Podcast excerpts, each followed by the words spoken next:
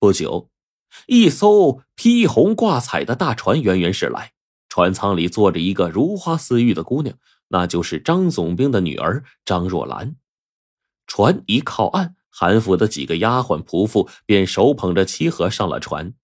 按照宁波人的规矩啊，外来的新娘上花轿前要喝三杯本地的米酒。喝完酒，顶着红盖头的张若兰被丫鬟们扶着来到岸边的花轿。张总兵披甲执锐，骑着马亲自为女儿护轿。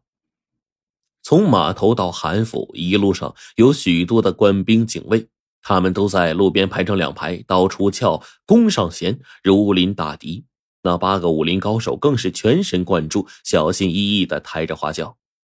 送亲的队伍啊，在空无一人的街道上缓缓前行着。中午来到了韩府，韩府内外戒备森严，连个麻雀都甭想混进去。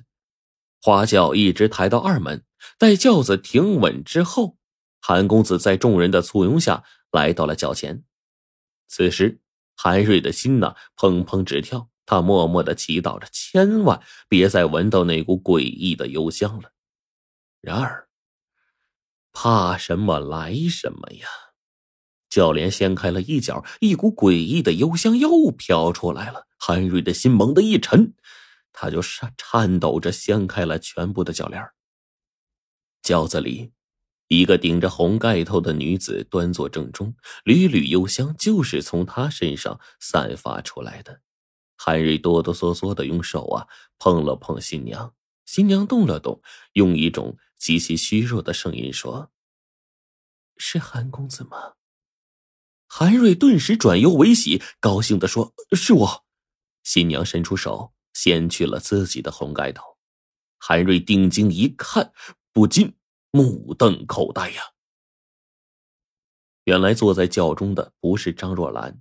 而是他曾经日思夜想的方可盈。更离奇的是，眼前的方可盈面如白玉，眉目俊秀，完全是中毒之前的样子呀！你你你是可可可盈吗？韩瑞结结巴巴的问。方可莹点了点头。韩瑞呢，困惑已极，愣了好半天，又才问道：“说那若兰在哪儿？这这究竟咋回事啊？”方可英强打着精神，挣扎着道出了来龙去脉。原来，韩瑞的前两个新娘都是于七姑所杀。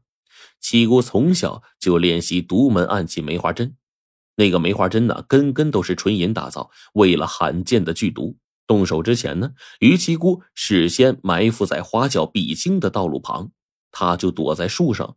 等着送亲的花轿经过时，便从袖中发出这个梅花针。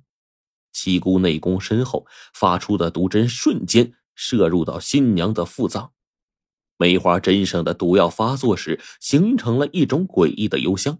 这香气最浓烈的时候，中毒者就会一命呜呼。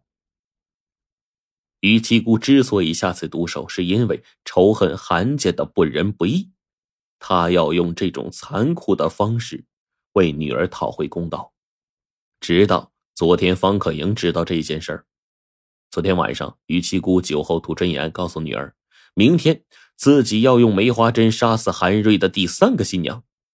方可莹听到之后大惊失色，她深知母亲的脾气，小的劝是劝不住的。可盈一直是深爱着韩瑞，但自己变得奇丑无比，这辈子都不可能成为他的新娘了。在内心深处，方可莹仍是希望瑞哥哥能够拥有一段美满的姻缘。他不能让母亲杀死张若兰，所以决定设法相救。于是今天早上，方可莹就开始了自己的行动。可莹从小跟着母亲学武，练了一身好功夫。他蒙着面，预先埋伏在望京码头。当张家送亲的大船靠近的时候，方可盈就潜入到张若兰的舱中。趁人不备，悄悄点住了若兰的哑穴，把她藏在一个角落里。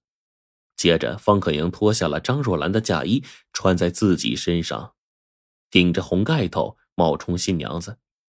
丫鬟们呢，不知内情，把假新娘给送上了花轿。刚才，当花轿快要抵达韩府的时候，坐在轿中的方可莹中了母亲射出的梅花针。可莹立刻用内功封闭自己穴道，尽量的延缓毒药的发作。梅花针上的剧毒和残留在可莹面部的七步散相冲突，结果两者彼此抵消了。方可莹的容颜一瞬间恢复如初。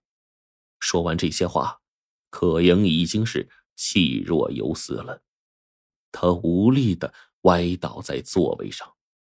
韩瑞赶紧伸手将可莹给扶住。此时那股诡异的幽香越来越浓烈了。方可莹拼尽了最后的力气，喘息着对着韩瑞说：“瑞哥哥，抱抱抱我。”韩瑞一把抱起可莹，泪如雨下。方可莹却笑了，她断断续续的在韩瑞的耳畔呢喃着。瑞哥哥，我好想做你的新娘。